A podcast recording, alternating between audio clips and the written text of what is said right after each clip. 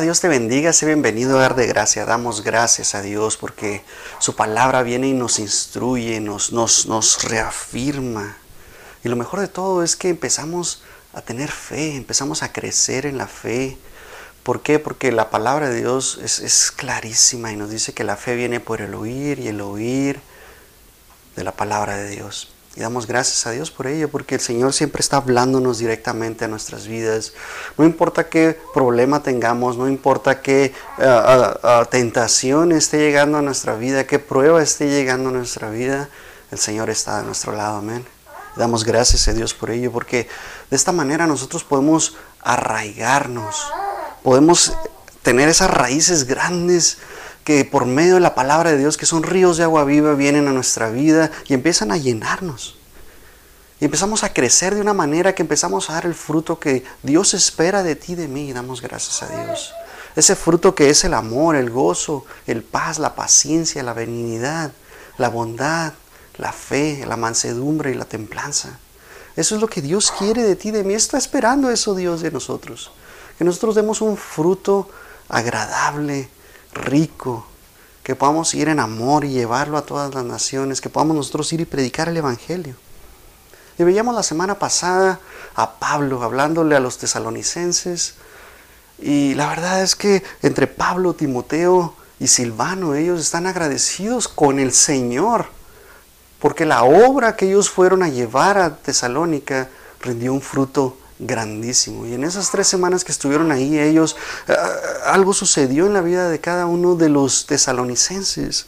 Y veíamos que, que ellos estaban uh, emocionados, contentos por lo que sucedió. Al principio Pablo estaba uh, preocupado porque no tuvo suficiente tiempo para llevar la palabra de Dios. Yo te quiero hacer la pregunta del día de hoy. ¿Cuánto tiempo tienes tú conociendo al Señor?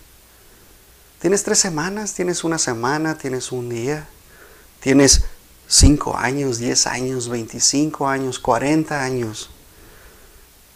Y la verdad es que el Señor es tan bueno que en su infinito amor nos muestra por medio de Jesús cuánto nos amó. Solamente por medio de Jesús podemos tener esa fe, Solamente por medio de Él podemos nosotros uh, tener amor. ¿Por qué? Porque amamos, lo amamos a Él porque Él nos amó primero. Y de esta manera el amor de Dios viene a nuestras vidas. Y nosotros vamos a ir creciendo conforme vamos caminando. Mira lo que nos dice de nuevo Tesalonicenses. Primera Tesalonicenses 1, 2. Y este es Pablo dándole gracias a Dios. Dice, damos siempre gracias a Dios por todos vosotros, haciendo memoria de vosotros en nuestras oraciones sin cesar acordándonos delante de Dios y Padre nuestro de la obra de vuestra fe y del trabajo de amor y de la tolerancia, de la esperanza de nuestro Señor Jesucristo. Y damos gracias a Dios porque vemos estas tres cosas en las cuales Pablo está agradecido con el Señor por lo que hizo en, los tesalonicenses. Vemos que la obra de la fe de ellos, lo que ellos hicieron en la fe rindió un fruto enorme en cada uno de ellos. Y luego después viene el trabajo de amor. Y en último vemos la esperanza, la bendita esperanza que tenemos en nuestro Señor Jesucristo. Y vamos a explorar las otras dos partes. Espero que me alcance tiempo para explorar la esperanza, pero la verdad es que no sé. no sé, me encantaría terminarlo esta semana y ver algo diferente en cuanto a la fe, porque la fe es algo especial. De nuevo te insto a que, a que vayas a la fe y la empieces a explorar y que tú veas que andamos por fe y no por vista. Y damos gracias a Dios. Nosotros tenemos que velar y orar todo el tiempo.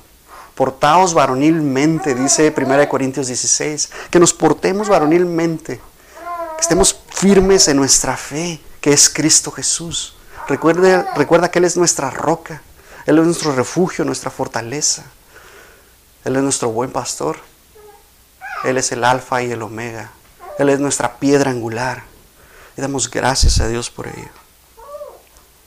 Y veíamos la obra de la fe la semana pasada. Y veíamos que por gracia sois salvos, Efesios 2, por gracia sois salvos por medio de la fe.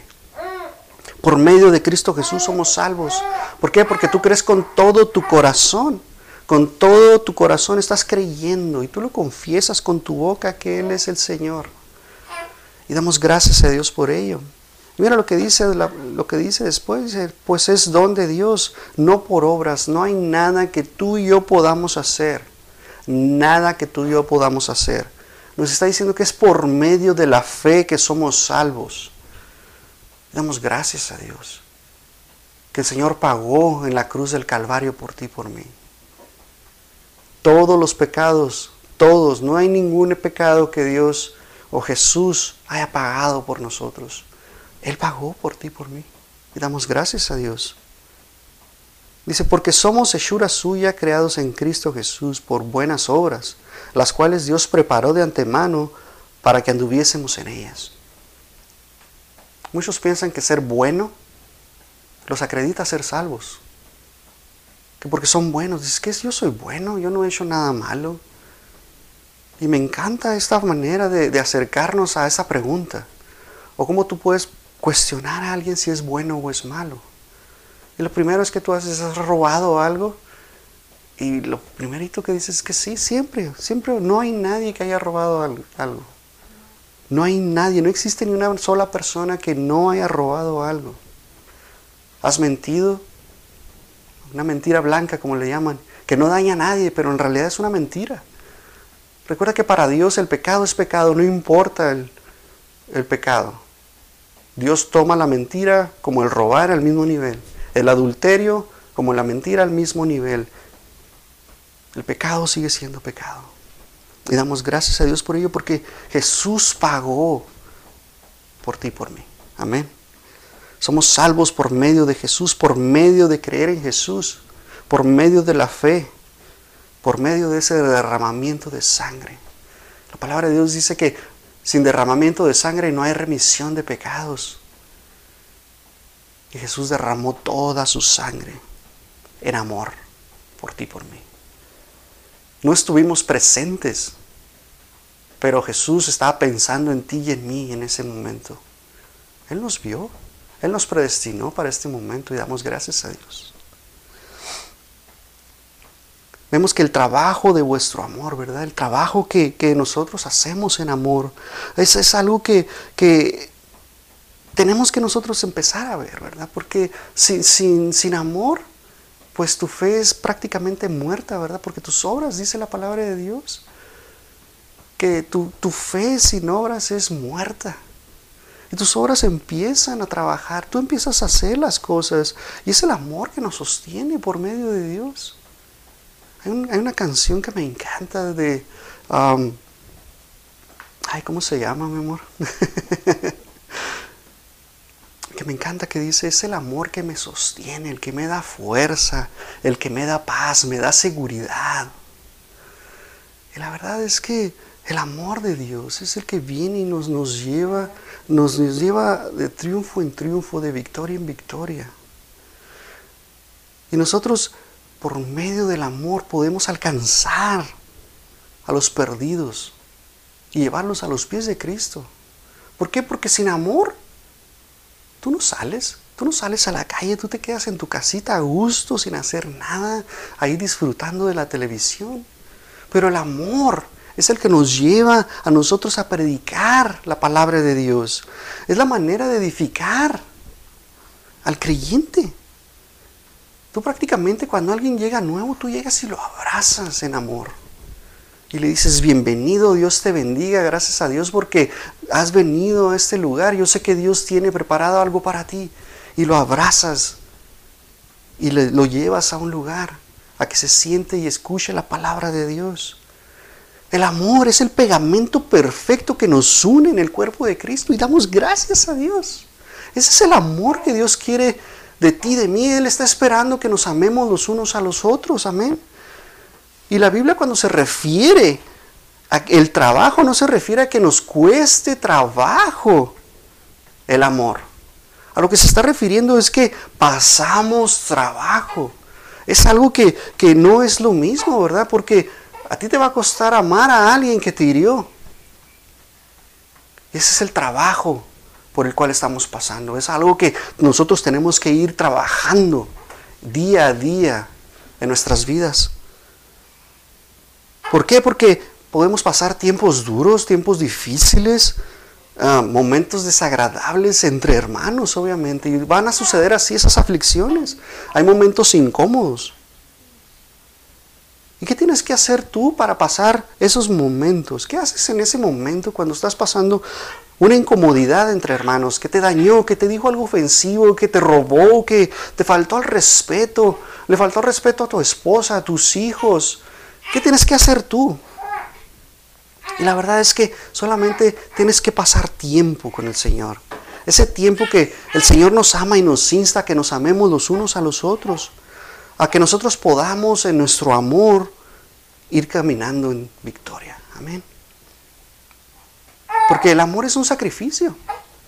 No es sencillo amar a tu esposo cuando dañó tu corazón.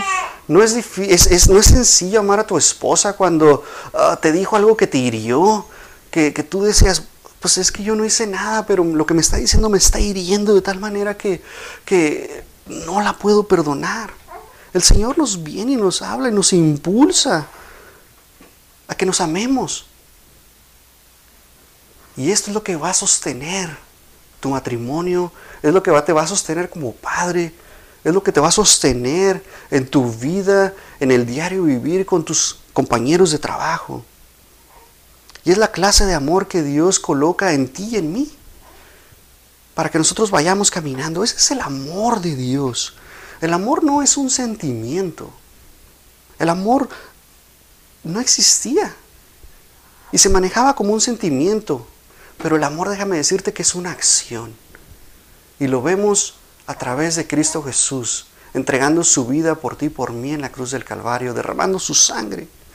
Esa es la acción de Jesús. A través de nosotros podemos ver el amor que va creciendo. Y es un principio activo que siempre está procurando el bien y el bienestar de cada uno de nosotros. No, no, el amor no tiene un interés. El amor no es, si tú te lo mereces, yo te voy a dar amor. El amor es espontáneo, no, no, no es de esa manera. El amor va creciendo. No importa lo que tú hayas hecho, yo te voy a amar. No importa. Y lo mejor de todo es que el amor de Dios no busca beneficio propio sino al contrario, tú estás buscando que se beneficie la otra persona a causa del amor. Tú no estás buscando que te sientas mejor. ¿Por qué? Porque es un acto de obediencia a Dios. Es un acto que nosotros aprendemos a amarnos los unos a los otros. Porque el Señor viene y nos habla directamente en, Juan 13:34. Dice la palabra de Dios. Un mandamiento nuevo os doy, que os améis los unos a los otros como os amé yo. Que también os améis los unos a los otros. En esto conocerán todos que sois mis discípulos, si tuviereis amor los unos con los otros. Y la verdad es que nosotros somos discípulos de Jesús. Vamos caminando con Jesús. Él es nuestro Maestro y vamos recorriendo el mundo con el Maestro frente a nosotros. Recuerda que Él es el blanco de perfección. Y si nos amamos los unos a nosotros, en eso van a conocer que somos discípulos de Jesús. Porque tu manera de hablar es diferente, porque tu manera de actuar es diferente, porque tienes unos ojos que reflejan el amor de Dios. Porque tú tienes una lumbrera a tus pies, una lámpara para luzar tu camino, que es la palabra de Dios.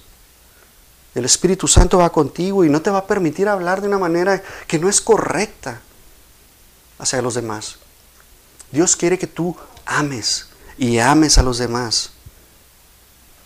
Porque recuerda que es un mandamiento que Dios puso a nosotros, que nos amemos los unos a nosotros, pero a la vez es una decisión que tú tienes que hacer.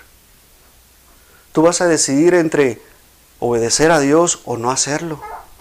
Tú vas a decidir entre amar o no amar, sin importar lo que te hayan hecho. y que tú seas leal ante todo. Y la palabra de Dios nos viene y nos dice que es más importante el amor que todo lo demás. Y qué curioso, ¿no? Que viene Pablo y nos empieza a hablar y nos dice que es más importante que hablar en lenguas, que hablar profecía, que hablar palabra de sabiduría, que dar palabra de conocimiento, el don de la fe, el don de sanidad, de milagros. Es más importante el amor que todas estas cosas. ¿Por qué? Porque el amor es la estrategia que Dios usa para ejercer estos dones. Amén. Es la manera más efectiva y es el camino que Dios prepara para nosotros, que nos amemos. Porque si tú no amas, tú no le vas a querer dar a esa persona lo que Dios te dio para que le dieras. Amén. Dios quiere que demos esta palabra de conocimiento, que demos esta profecía, que oremos los unos por los otros por sanidad. Pero si tú traes rencor, amargura en tu corazón por alguien, no lo vas a querer hacer. Porque dices, pues si me dañó, ¿cómo voy a orar por esa persona? ¿Cómo voy a orar por mi hermano? ¿Cómo voy a orar por mi esposa? ¿Cómo voy a orar por mi esposo si me fue infiel? ¿Cómo voy a orar por mi esposa si es una chismosa y anda por todos lados hablando y hablando? Pero Dios quiere que nos amemos. Y el amor echa fuera todo lo demás. Echa fuera el temor. Mira lo que dice 1 Corintios 13:1. Si yo hablase lenguas humanas y angelicales y no tengo amor, vengo a ser como metal que resuena o címbalo que retiñe. Y si tuviese profecía y entendiese todos los misterios y toda ciencia, y si tuviese toda la fe, de tal manera que trasladase los montes, y no tengo amor, nada soy.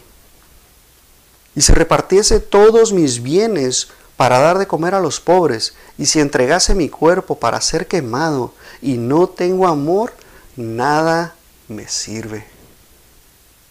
El amor es el que viene y derrumba todas estas cosas por medio del amor. Nosotros vamos creciendo y nos vamos, el cuerpo de Cristo se va unificando. Porque es el amor, como te decía, el pegamento, es el amor, el método, es el amor como Dios nos va a estar usando. Porque somos el instrumento que Dios quiere, que, quiere usar. Pero sin amor nada sirve. Amén. Colosenses 3:14. Y sobre todas estas cosas vestidos de amor, que es el vínculo perfecto.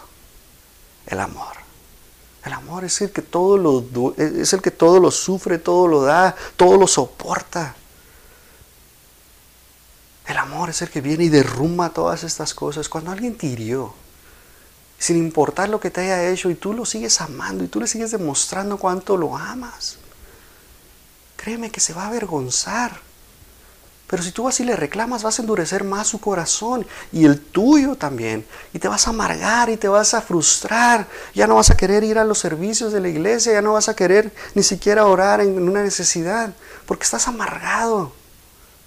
Pero si tú empiezas a amar, sin importar lo que haya sucedido, el amor el Señor lo usa como un método para transformar a los demás, para seguir transformando a las personas. Efesios 5:2, y andad en amor, como también Cristo nos amó y se entregó a sí mismo por nosotros, ofrenda y sacrificio a Dios en olor fragante. Damos gracias a Dios. Gracias a Dios porque Él se entregó por ti y por mí, sin importar el precio. ¿Y qué precio dio Él? Derramando hasta su última gota de sangre, soportando los latigazos romanos, soportando los insultos, soportando los escupitajos, los maltratos, los golpes, la corona de espinas que le penetró su cabeza con ah, agujas o, o espinas de más de dos a tres pulgadas. Él soportó todo eso por ti y por mí. Dice la palabra de Dios que enmudeció no dijo ni una sola palabra. ¿Le dolió? Sí le dolió. ¿Sufrió? Sufrió por ti por mí. Sufrió de tal manera que antes de padecer todo esto, el vituperio, la maldad, la ira del ser humano. Antes de todo esto, él oró al Señor y le pidió que pasara todo lo que iba a pasar. Lo oró tres veces. Le pidió al Señor, pero se hizo la voluntad del Padre. Él dijo, hágase tu voluntad y no la mía. Y la verdad es que el amor es tan grande por medio de Jesús que no hay nada que nosotros podamos hacer sino amarnos. Qué difícil es el amor, ¿verdad? Qué difícil es que te hirieron y tú prácticamente pongas tu otra mejilla, como lo hizo el Señor. Qué difícil. Muchos están a decir, es que eres un tonto, ¿por qué? ¿Por qué haces esas cosas? ¿Por qué permites que te lastimen de nuevo? ¿Por qué permites que te, si te robaron te vuelvan a robar? El amor. Es el amor que nos debemos de tener los unos por los otros, sin importar lo que haya sucedido. Tú sigues amando. Porque si tú pecas, si yo peco, el Señor me sigue amando. Sin importar lo que haya hecho, Él me sigue amando. ¿Y cuánto más nosotros si el Señor nos, nos perdonó todos los pecados? No hay ni un solo pecado. Él nos perdonó los, los pecados que cometimos en el pasado, los que estoy cometiendo, si estoy cometiendo en este momento un pecado, y los que voy a cometer. Ella perdonó todos los pecados.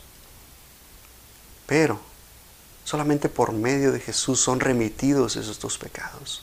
Solamente por medio de Él, por medio de su sangre preciosa, somos limpios.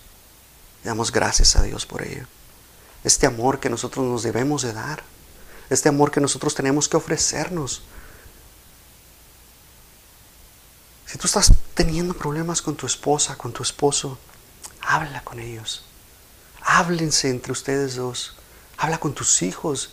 Si tú has faltado respeto a tus hijos, habla con ellos. Si le faltaste al respeto a un hermano de la congregación, habla con él. Habla con él. Quítate ese orgullo, quítate esa altivez, ese ego de que tú eres mejor que esa persona. Porque el amor es el que va a derribar todas estas cosas. Quítalo de ti. Permite que el Señor obre en tu vida y por medio de su amor te envuelva, te sostenga, te lleve, que tengas paz en tu vida. Porque sin amor tú vas a estar sufriendo todo el tiempo. Sin amor tú vas a estar, ay, otra vez y otra vez. Pero solamente el amor de Dios es el que viene y derriba todas estas cosas. Yo te quiero invitar que pases tiempo con el Señor. Que su amor te envuelva de tal manera que te empiece a sostener.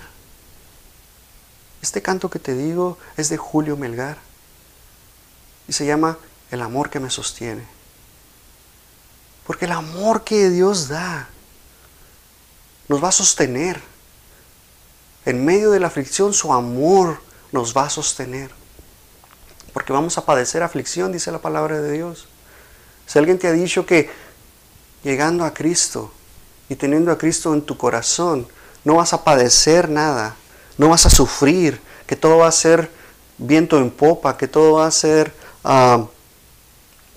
paz y felicidad en tu vida, déjame decirte que no. Déjame decirte que no. Es mentira si alguien te llega a decir eso. Que tu matrimonio se va a solucionar al instante. Que tus hijos van a regresar. Claro que no. La palabra de Dios viene y nos habla y nos dice que somos nosotros los que empezamos a ser transformados por medio de su amor, por medio de la palabra de Dios.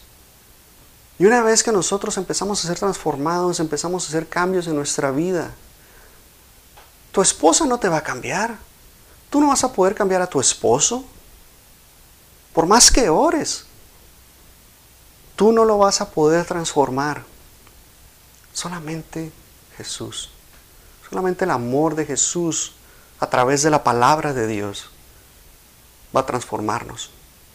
Porque renovamos nuestro entendimiento Romanos 12 viene y nos habla que renovemos nuestro entendimiento, que seamos transformados por medio de la palabra de Dios. Y el Señor quiere y nos, tenemos que apropiar de todas estas promesas que Dios tiene para nuestra vida. Y si tú eres salvo, dice la palabra de Dios, tú y tu casa serán salvos. ¿Qué significa esto? No significa que tú al ser salvo ellos van a recibir a Cristo. No, no sucede de esa manera. Cuando tú eres salvo, tu mente es renovada, eres transformado y por medio de eso tú empiezas a predicar la palabra de Dios en tu hogar. Y por medio de eso, el amor empieza a hacer milagros en tu vida. Gracias a Dios que el, el amor de Él viene y transforma.